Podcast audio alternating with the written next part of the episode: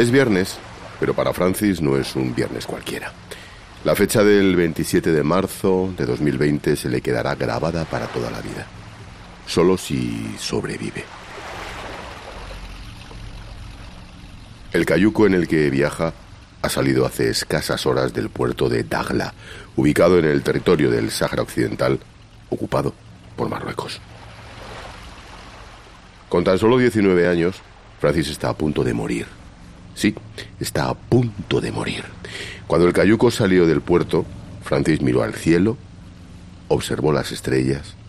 El mar estaba en calma. Con él viajaban 41 personas más, 41 migrantes llegados desde distintos puntos de África. De estos, cuatro de ellos son niños. El cayuco es de unos 12 por 2 metros. El mismo tipo de embarcación que usan los pescadores para faenar cerca de la costa, de esa costa atlántica. Cuando veo uno en Senegal, me imagino las 42 personas acurrucadas, muertas de frío, muertas de miedo, con sus vidas entregadas a la suerte. Francis me lo describe con una imagen muy visual. Una lata llena de sardinas. Es así, estamos intentando asentarnos y no tenemos sitio. Y no te van a esperar, aunque te- y si no, no piden Dios, pero si te caen más, no te vamos a esperar y nos vamos. Entonces cada uno ya está solucionando para sentar a un sitio cómodo. Entonces fue muy difícil. Parece como la manera que meten sardinas en una lata, ¿sabes? Como una, una lata. Es así, la verdad. 42 personas y dos motores. Uno grande, otro más pequeño de unos 40 caballos de potencia, solo para casos de emergencia y capaz de aguantar una travesía de 7 u 8 días. Junto a ellos, seis bidones de gasolina, de 20 litros cada uno, y alrededor de 200 litros de agua, absolutamente insuficientes para completar la travesía. Han pasado cuatro días desde que otro cayuco les guiara hasta adentrarse en el océano. La única indicación que les dieron fue esta. Debéis seguir todo recto. Solo así llegaréis a España.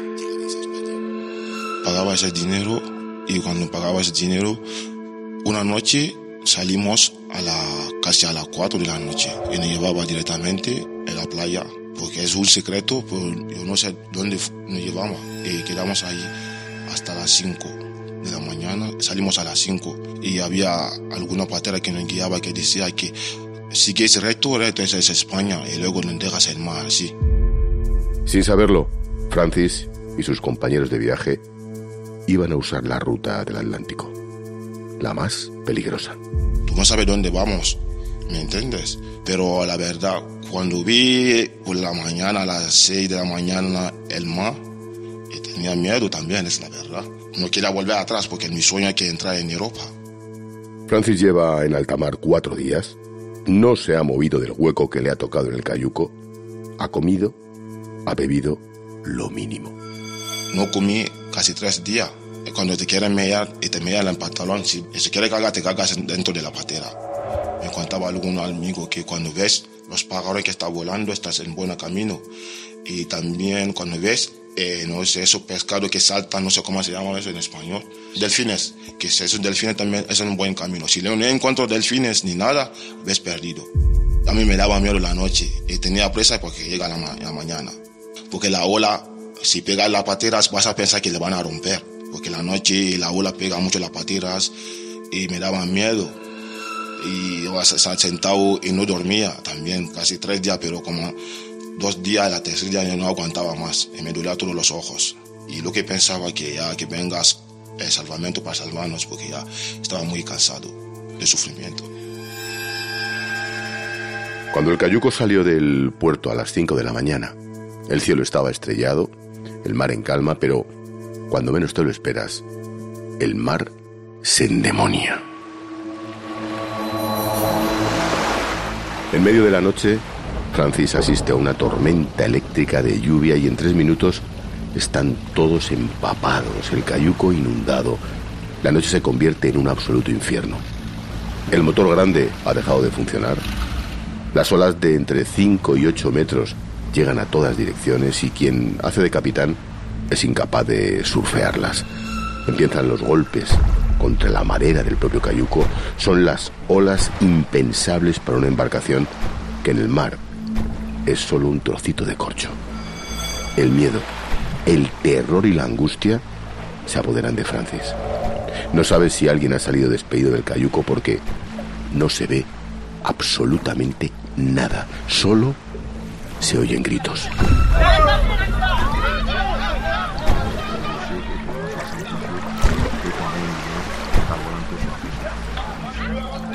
Francis reza un Padre Nuestro sin parar una y otra vez. Lo hace en francés porque es de Guinea Conakry. Encadena una oración con la siguiente y es, es su única forma de agarrarse a la vida, a una mínima esperanza, mientras las olas siguen golpeando con fuerza su cayuco de, de madera. Recé para decir a Dios si me mueras que me perdona los pecados. Y fui así directamente. Y había los musulmanes también que rezaban, es la verdad. Cada uno rezaba lo que sabes.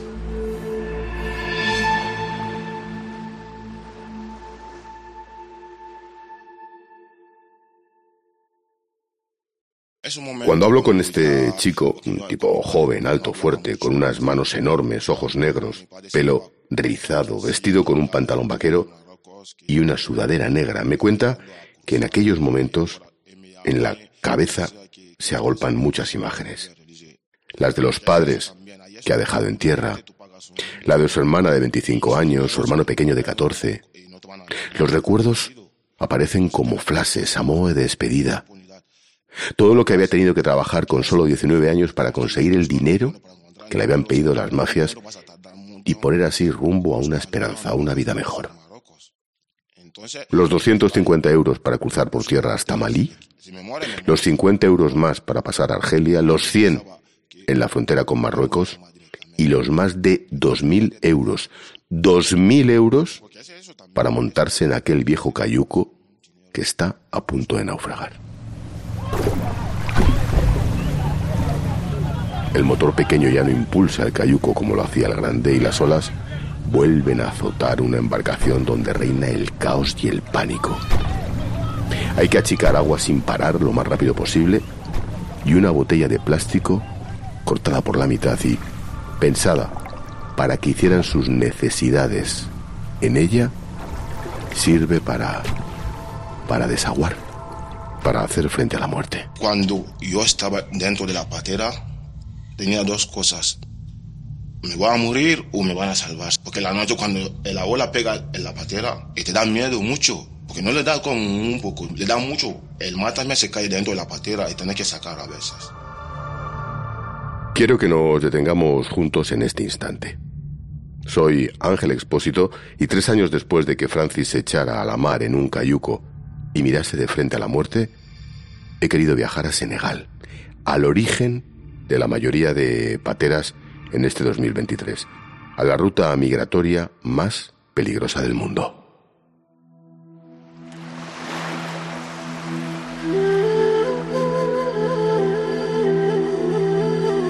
El drama de llegar a Europa. Un podcast original de Cope. Episodio 1. El cayuco del infierno.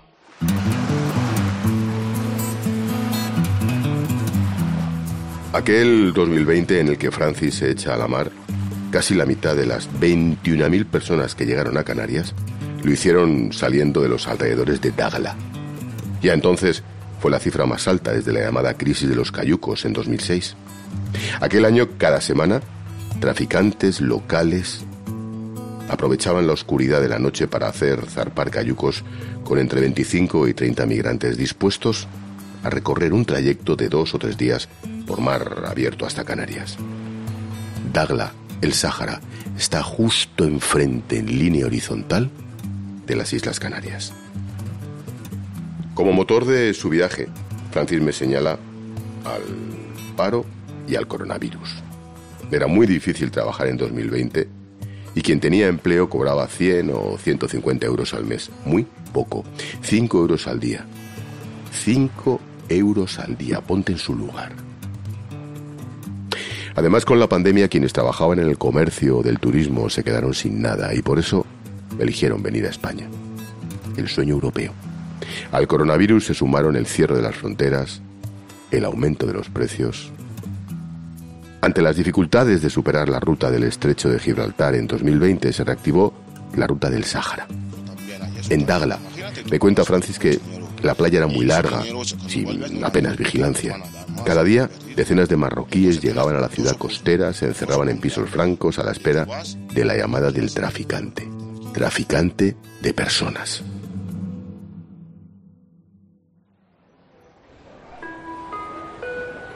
Señores pasajeros, embarquen por la puerta número...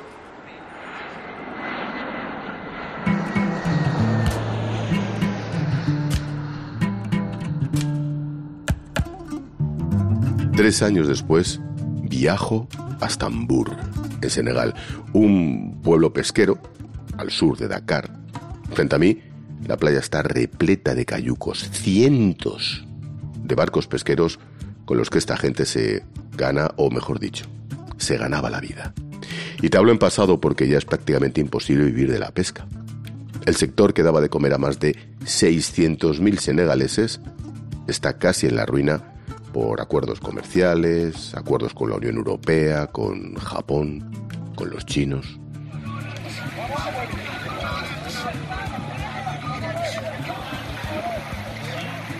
En muchas ocasiones son los propios pescadores quienes cogen su barco, convencen a unos cuantos amigos, estos llaman a otros, se organizan y se lanzan al Atlántico para llegar a Canarias.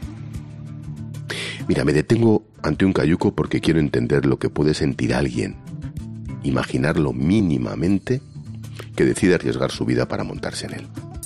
La playa de Embur está a 1500 kilómetros de la isla del Hierro, si fuéramos en línea recta.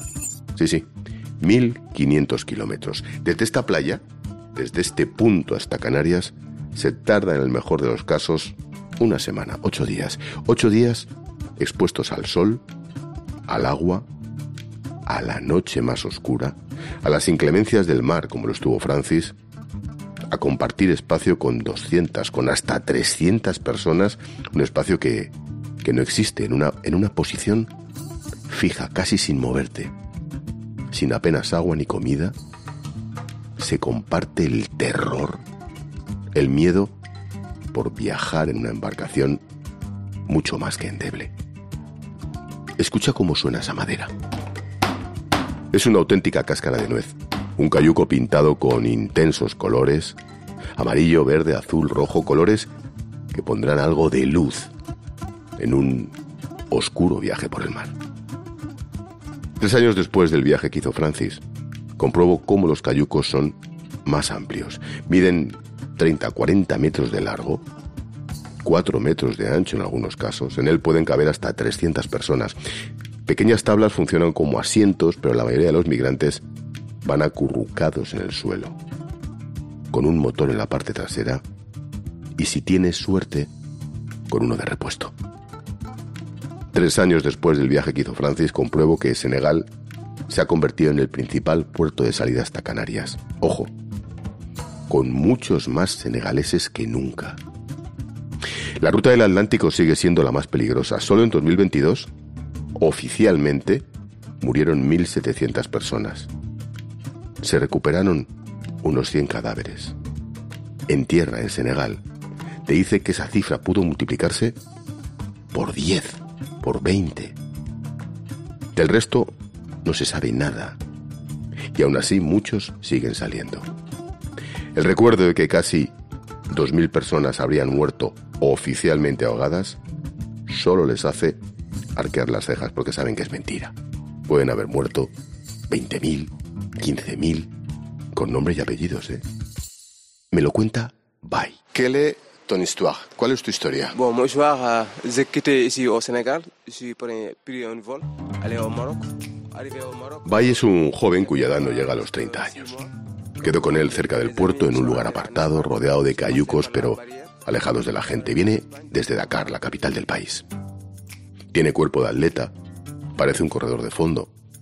Su vida es algo parecido precisamente eso, a una carrera de fondo. Ha intentado y una y otra vez salir de aquí para llegar a España. Me cuenta que lo ha intentado hasta siete veces, siete veces por tierra, por mar, saltando la valla. Me lo cuenta de una manera atropellada y, y se fija solo en cuatro de las experiencias. Va y me cuenta que su primer intento de los siete fue desde Nador hacia Melilla.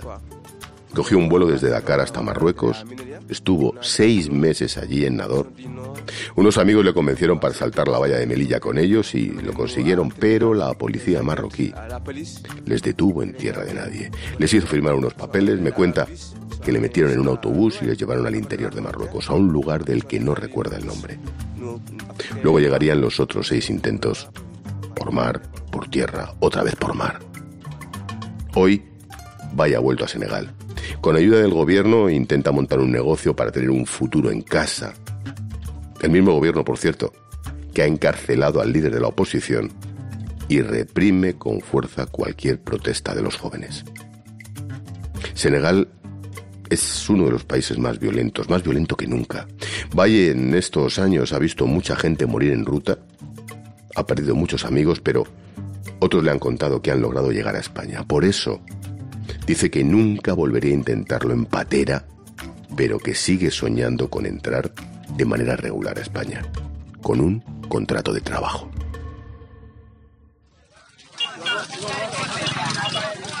Dejo a Bay con sus ocupaciones diarias, regreso a las calles de Embur, llenas de basura, los plásticos se entremezclan con latas, insectos, restos de comida, cuerdas rotas, cables colgando. La porquería se mezcla con tenderetes en los que la gente vende patatas, cebollas, una especie de legumbres, calabazas, que en vez de naranjas son negras por las moscas. Cruzo una especie de... bueno, de mercado. Y digo especie porque en realidad son unos toldos sujetos con palos, con barras de hierro desgastadas. En medio de todo, mis ojos no se pueden apartar de una imagen que me llama mucho la atención. Bueno, más que llamarme la atención, me provoca un golpe brutal en el corazón. Es una de las escenas más duras que habré visto en el país y, si me apuras, en mi vida.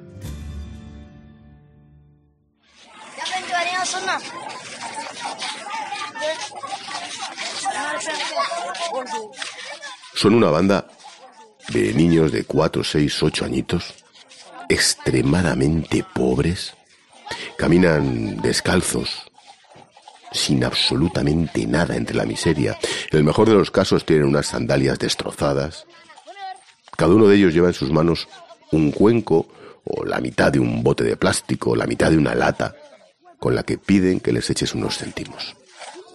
Cuando pregunto a los senegaleses, me dicen que el trabajo de estos niños es mendigar. Les llaman les enfants talibes, los talibanitos.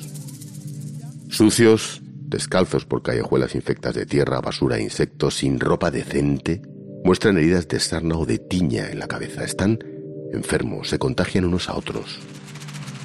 Al hombre blanco nos llaman tuat tuat. Cuando les das algo de comida, sencillamente se abalanzan de verdad como, como hormigas, hambrientos. Los críos me acompañan durante el paseo por el caótico mercado de Embur entre los puestos, la basura, los carros o las motos abriéndose camino.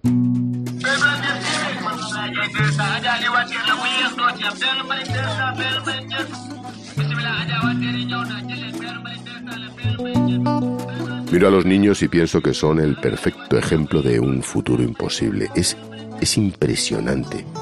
Te rodean, te piden una moneda, te piden el reloj.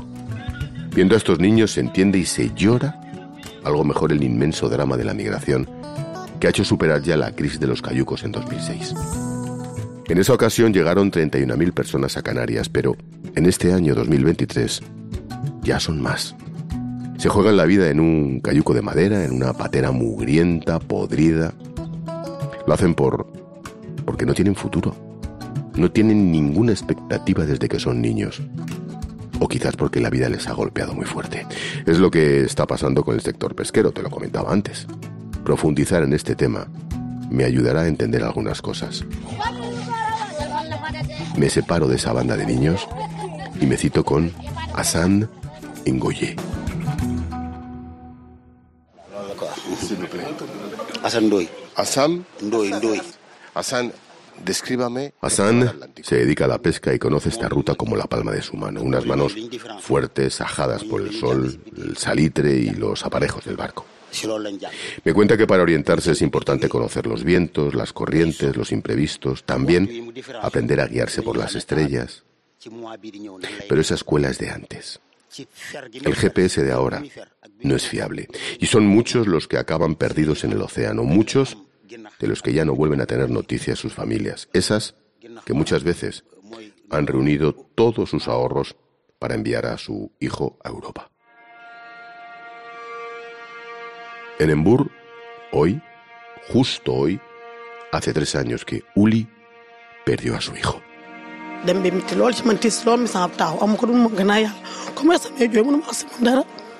No hace falta traducción alguna para entender el dolor de una madre. Esta mujer senegalesa de 50 años se rompe con la primera pregunta que le hago. Te confieso que me da hasta vergüenza seguir preguntando, pero Uli se recompone y comparte conmigo su drama. ah Me cuenta que su hijo salió de Senegal con el objetivo de llegar a España, se subió a un cayuco, le detuvieron y lo llevaron a tierra en Mauritania. Me cuenta también que ella había destinado todos los ahorros de su vida a pagar ese viaje al hijo, unos 500 euros. Solo 500 euros.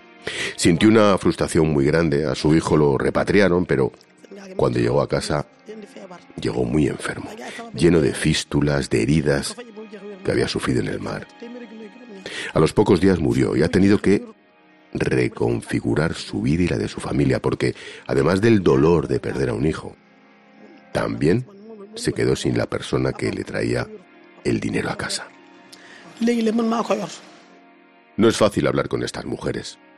Fijan su mirada en el suelo, te saludan de manera tímida, casi con vergüenza, mantienen un rictus de seriedad mientras esperan a que les preguntes. Uli va vestida con las mejores galas, muy elegante, con la ropa típica de las mujeres de Senegal en domingo. Su vestido es amarillo, lleno de colores. Da la sensación de que se ha vestido, como digo, de domingo para venir a hablar con nosotros. Me encuentro con ella en la casa de un vecino, muy cerquita de la playa, con al menos 20 cayucos sobre la arena ante nosotros que parecen estar esperando. Una barca como esas fue la que cogió su hijo para lanzarse al mar. Tiene claro lo que supuso la muerte de aquel chico y animaría a quien intentara hacer lo mismo que no se subiera a un cayuco, pero también sabe que la realidad es otra. Cuando termino de hablar con Uli me insiste en que vaya a su casa. Quiere mostrarme el cuarto de su hijo. Me lleva hasta un lugar en el que vive. No aguantaríamos ninguno de nosotros vivir en un sitio así. En la entrada hay varias chicas lavando la ropa en el suelo, niños jugueteando, varios perros. Es un lugar realmente humilde. Bajo un techo de uralita hay dos habitaciones, una grande donde hace vida familiar y otra más pequeña, la que fue la habitación del hijo.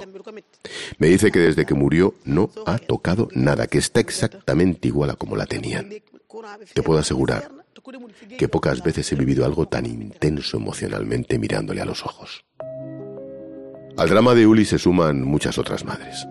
Algunas prefieren no decir su nombre, no quieren aparecer en fotos pese a que me reciben sonriendo y me agradecen el interés.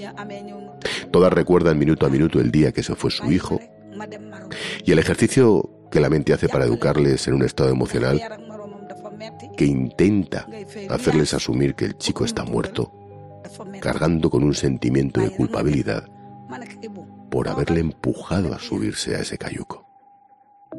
Manuma gëm ne sama doom dafa dee.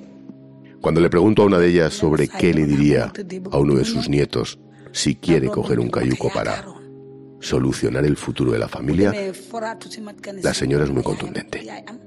le diría que solo se subirá un cayuco si lo hace con el cadáver de ella, que no le dejaría hacerlo. Al terminar su explicación, agacha la cabeza, se le cae alguna lágrima y se queda en silencio.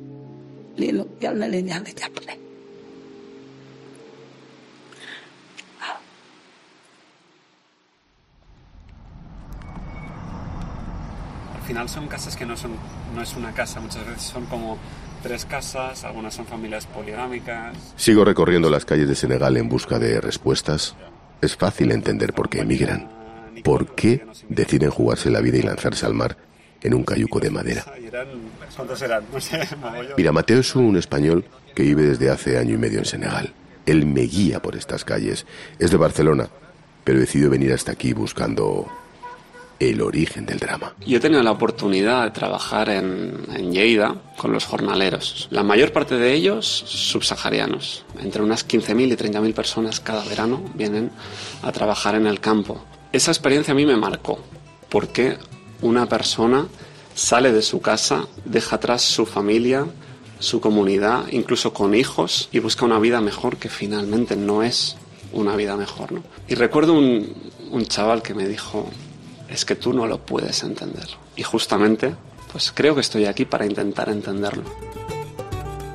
Ahora trabaja en el proyecto País de Origen. Es un proyecto de la Iglesia Católica en Senegal. Tratan de sensibilizar sobre los peligros de esta migración desesperada. Están con las familias, con los repatriados, con los que esperan el mejor momento para saltar. Es durísimo acompañar el duelo.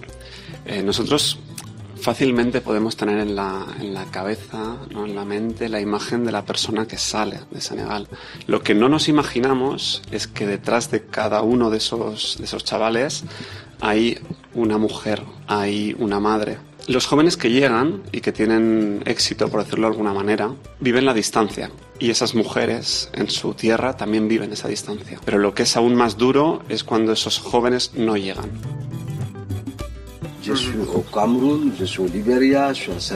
Mateo me presenta al profesor Mor. Él es psicólogo, lleva 15 años trabajando con los migrantes en Senegal.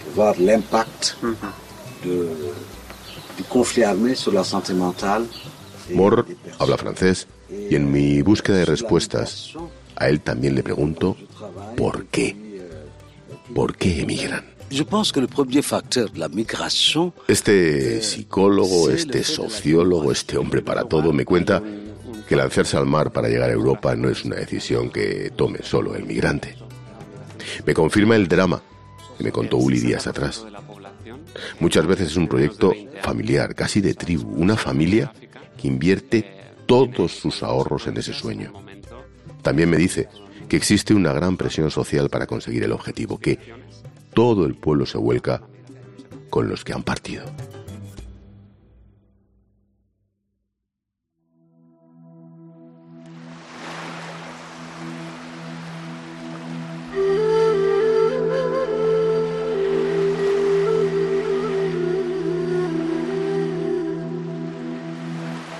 Cuando hablas de migración en Senegal, todos recuerdan la crisis de los cayucos. Tiene un año grabado en la mente, el año 2006, y junto a la fecha una palabra, el gran éxodo. Desgraciadamente 2023 ha superado aquellas cifras. 31.817 personas han llegado ya a Canarias en el momento en el que estoy hablando. Seguro que a final de año van a ser muchas más. Sobre quienes salieron y nunca llegaron a Europa, no hay cifras oficiales. Se cree que en lo que va de año habrían muerto más de 2.000 senegaleses, pero en las tribus, en los barrios, en las familias, te dicen que la mitad de los que salen no llegan. Dicho de otro modo y haciendo la cuenta muy fácil, si han llegado 30.000, posiblemente hayan muerto otros 30.000 en esa terrorífica ruta del Atlántico entre África y Canarias.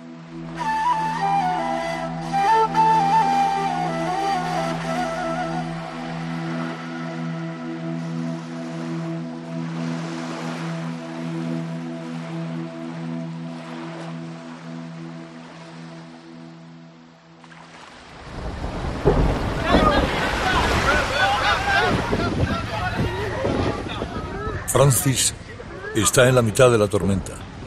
Es de noche. El motor pequeño ya no impulsa el cayuco como lo hacía el grande y las olas vuelven a azotar una embarcación donde reina el caos. Hay que achicar el agua lo más rápido posible y una botella de plástico cortada por la mitad sirve para hacer frente a la muerte. También rezar sin parar. Francis reza sin parar en francés, una y otra vez. Encadena una oración con la siguiente y es su forma de agarrarse a la vida mientras las olas siguen golpeando con fuerza su cayuco de madera.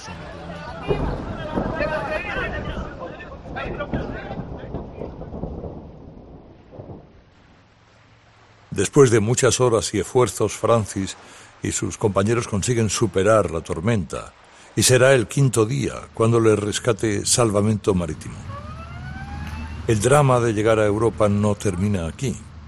En el episodio 2 te contaré la primera llamada que realizó Francis a su madre tras pisar tierra en Fuerteventura.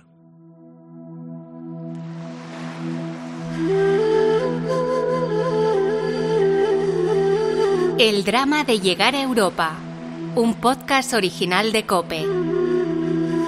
Dirección y guion, Israel Remuñán y Antonio Rantia. Producción, Israel Remuñán. Diseño sonoro, Jesús Agudíez. Documentación, Mari Carmen Bernal.